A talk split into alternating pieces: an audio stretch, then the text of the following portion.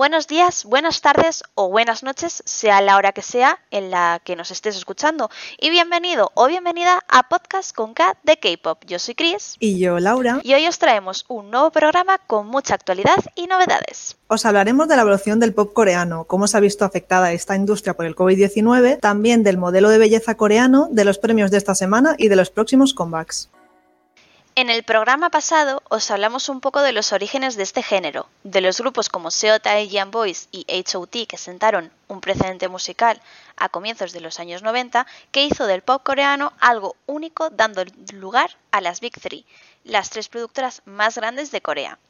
Sin embargo, hoy quiero hablaros de su expansión, de cómo sale de Corea y comienza a convertirse en tendencia en todo el mundo. Por suerte o por desgracia, a principios de los 2000, estos grupos que tanto éxito tuvieron estaban ya en decadencia, se habían disuelto o terminaron en inactividad.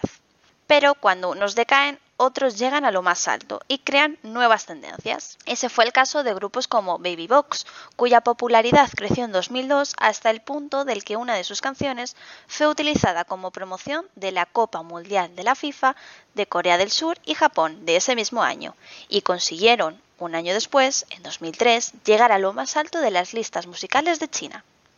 Ellas no fueron las únicas en ir destacando fuera de Corea. Solistas como Boa y Rain y grupos como el de TVXQ fueron el gran boom de la industria en su momento.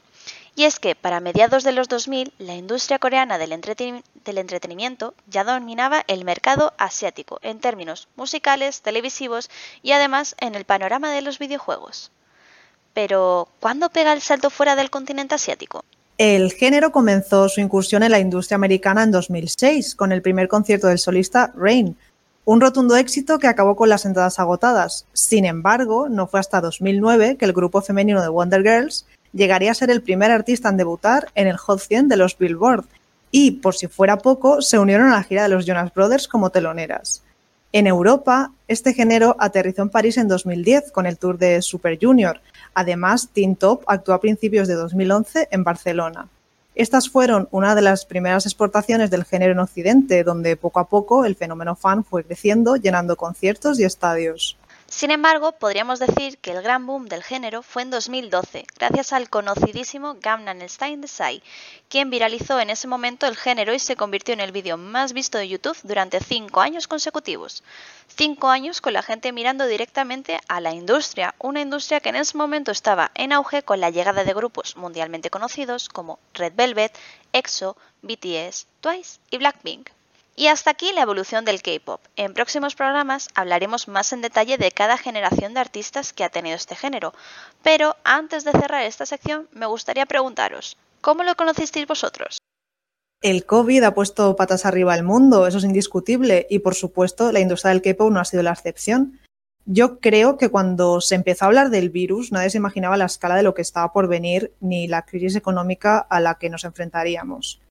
Desgraciadamente, a día de hoy tenemos que vivir con ello, acostumbrándonos a esta nueva normalidad, hasta que por fin tengamos una vacuna y podamos sentirnos más seguros.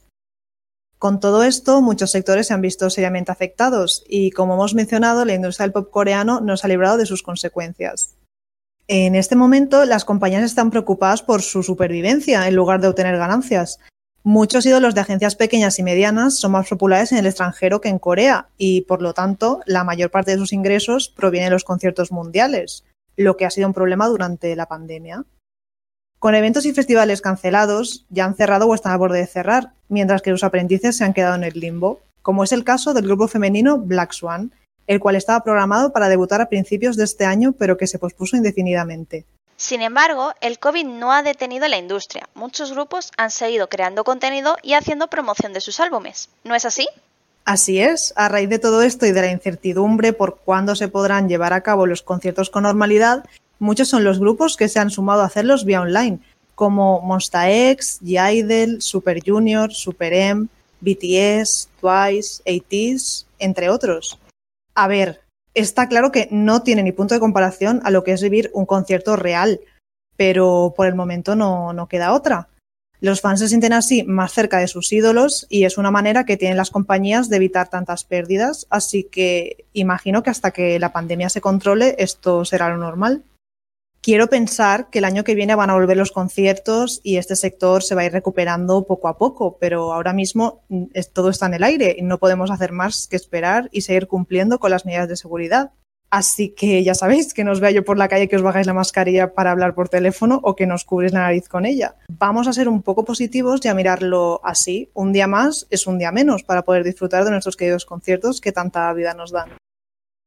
Hace un par de semanas volvió a rondar por redes sociales ese famoso vídeo de Juasa en el que dice si no encajo en los estándares de belleza que esta sociedad me ha impuesto, entonces yo crearé mi propio estándar de belleza.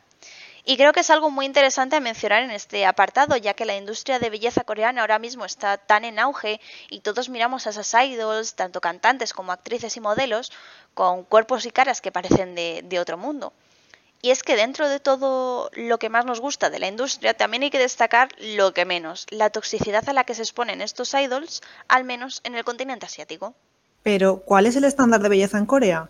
Actualmente en Corea, para que una mujer se considere guapa, tiene que tener los ojos grandes, con el famoso allí en Corea doble párpado, la nariz ligeramente puntiaguda y con la cara en forma de V.